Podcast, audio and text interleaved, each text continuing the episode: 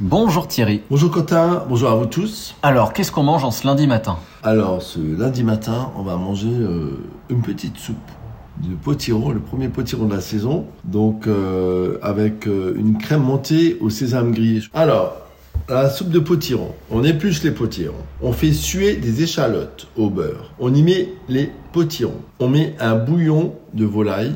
Attention, n'en mettez pas trop parce que le potiron est l'âge de l'eau, du sel, du poivre et on fait cuire à couvert. Lorsque c'est cuit, on mixe au mixeur plongeant. On passe au chinois. On rectifie l'assaisonnement. Votre soupe de potiron, faut qu'elle soit bien onctueuse. Donc plutôt mettez moins de liquide que trop. On peut toujours en rajouter. Sinon vous avez un truc euh, insipide qui a pas de goût. Lorsque vous avez rectifié votre assaisonnement, moi je, je l'aime bien tiède. Vous mettez ça dans un verre. Vous mettez une crème montée avec du sésame bien grillé. Attention le sésame, quand vous mettez au four, il grille.